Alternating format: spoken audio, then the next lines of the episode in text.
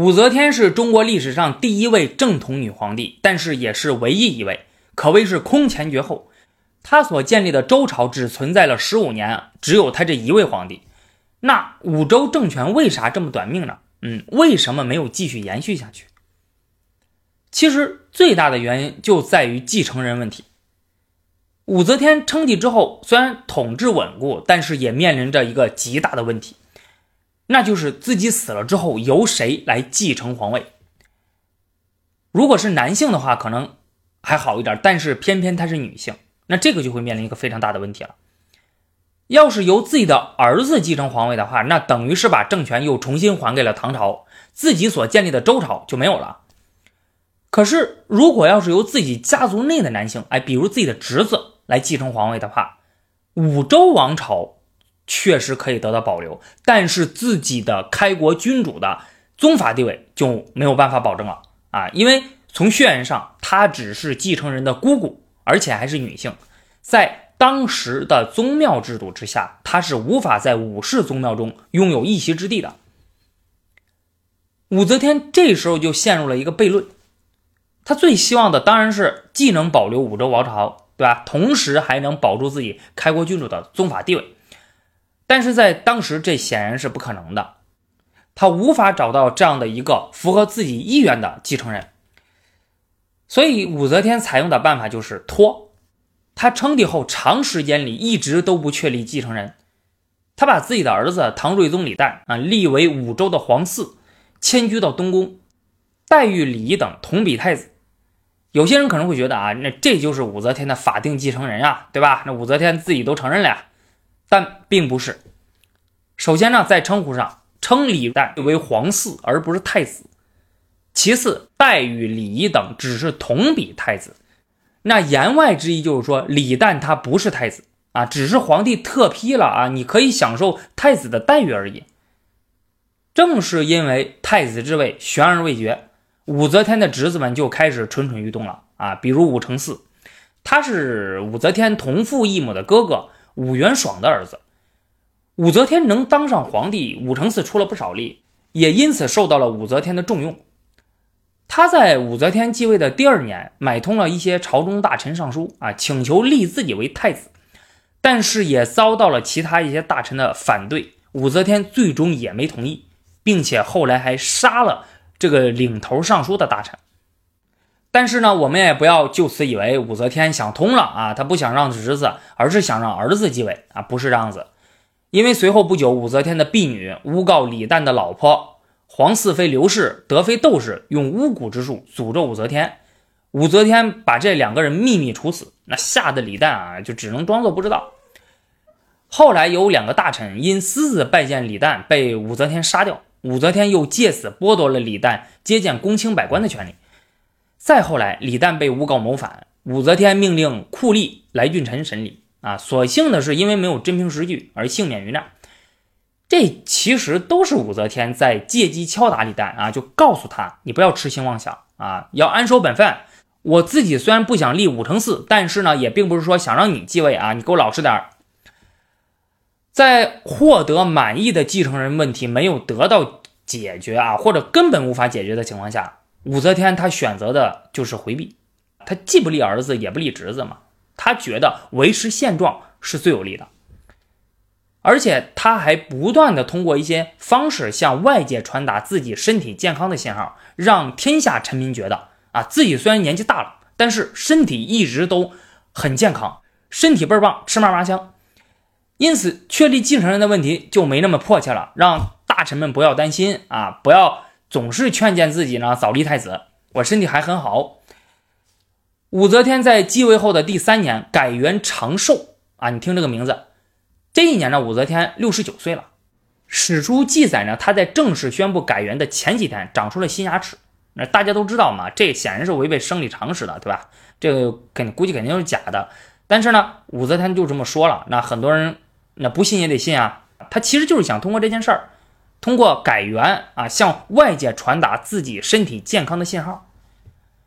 武则天晚年宠爱薛怀义、张昌宗、张易之兄弟，这几个人是她的男宠。这里头说一下啊，有不少人借此攻击武则天的私德有问题。啊，说他放荡。但是这个问题不能这么看。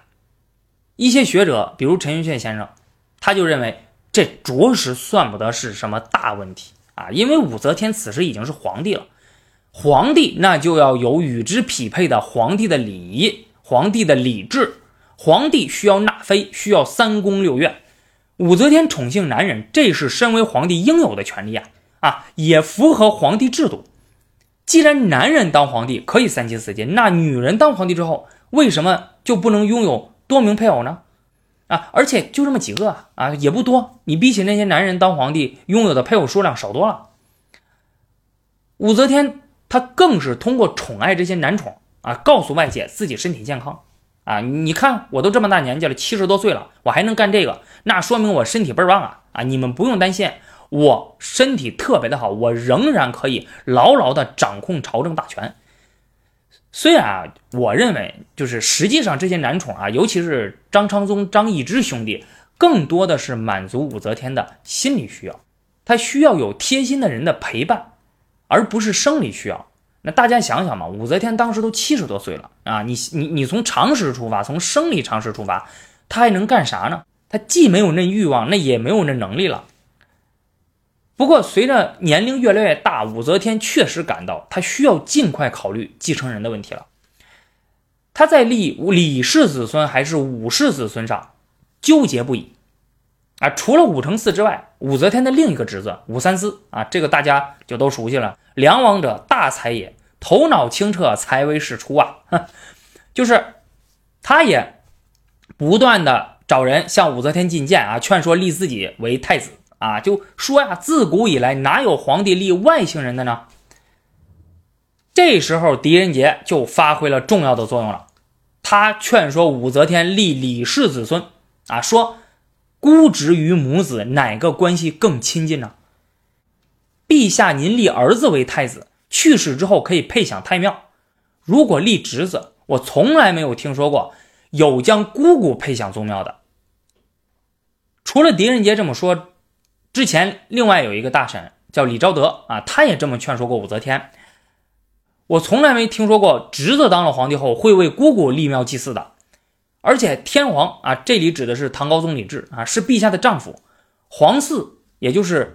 唐睿宗李旦那是陛下的儿子，您应该将皇位传给儿子，以为万代之计。况且陛下是承蒙天皇的托付才有天下的，如果立了武承嗣的话，恐怕连天皇都会被赶出家庙。这种说法打动了武则天，最终在圣历元年（公元698年）的时候，武则天把贬斥在外地的庐陵王李显迎回了神都洛阳。并且立为皇太子。这里有个问题啊，就是武则天为啥没立一直在身边的皇嗣李旦为太子呢？史书中说是因为长幼有序，李显是武则天的三儿子，李旦是四儿子嘛，啊，所以李显他比李旦大要大。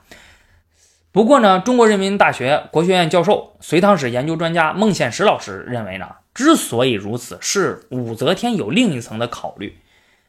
长时间以来，李旦一直在武则天身边备受打压，嫔妃被杀，自己被诬告谋反等啊，一直生活在恐惧之中。一旦李旦继位的话，难保不对武氏家族进行报复，他心有怨言呀。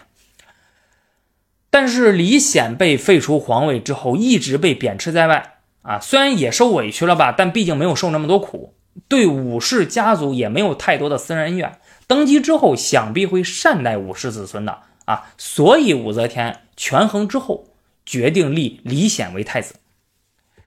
立儿子李显为皇太子，说明武则天在两难的情势下做出了自己的选择。两害相权取其轻，最终他选择了把政权重新还给李唐皇室。那这也就意味着他建立的武周王朝将会在他去世之后消失。只不过时间来的稍早了一些。神龙元年（公元705年），宰相张柬之、崔玄伟等人趁武则天病重，发动了宫廷政变。啊，这就是神龙政变，杀死了张昌宗、张易之兄弟，迫使武则天提前退位。太子李显登基，改国号为唐，恢复李唐神器。当年武则天去世，遗诏去掉帝号，称则天大圣皇后，与高宗合葬乾陵，相当于是武则天在临死之前宣布自己重回大唐皇后的身份啊，她仍是李家的媳妇儿，希望可以享受李氏子孙的供奉和祭祀。在中国古代传统的男权社会中，武则天以女性的身份突破重重阻力，登上了皇位，成为了中国历史上第一位正统女皇帝，也是唯一一位，可以说是相当了不起的。但是无论她有多么的强，最终还是败给了男权社会啊！相对于女人当皇帝这种政治制度的突破，她更难突破的是当时的社会制度与传统观念。孟宪实老师说，宗庙制度以男性为主。配偶相随，以武则天为例，她在李唐宗庙中的位置是附属于唐高宗的，因为宗庙以男性为主啊，所以武则天在武氏家族的宗庙中是没有位置的啊。如果武承嗣或者武三思成为皇帝，他们的做法一定是追认自己的父亲为皇帝，从而确立自己的皇室宗庙系统，而在这之中呢，他是无法安放武则天的。这就是李昭德和狄仁杰都强调的问题，而这恰恰特别能打动武则天。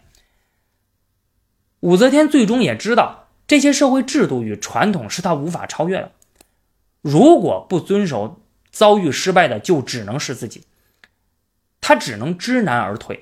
武则天很清楚，儿子成为继承人意味着李唐复辟，但只有如此，她和唐高宗的祭祀问题才有保障。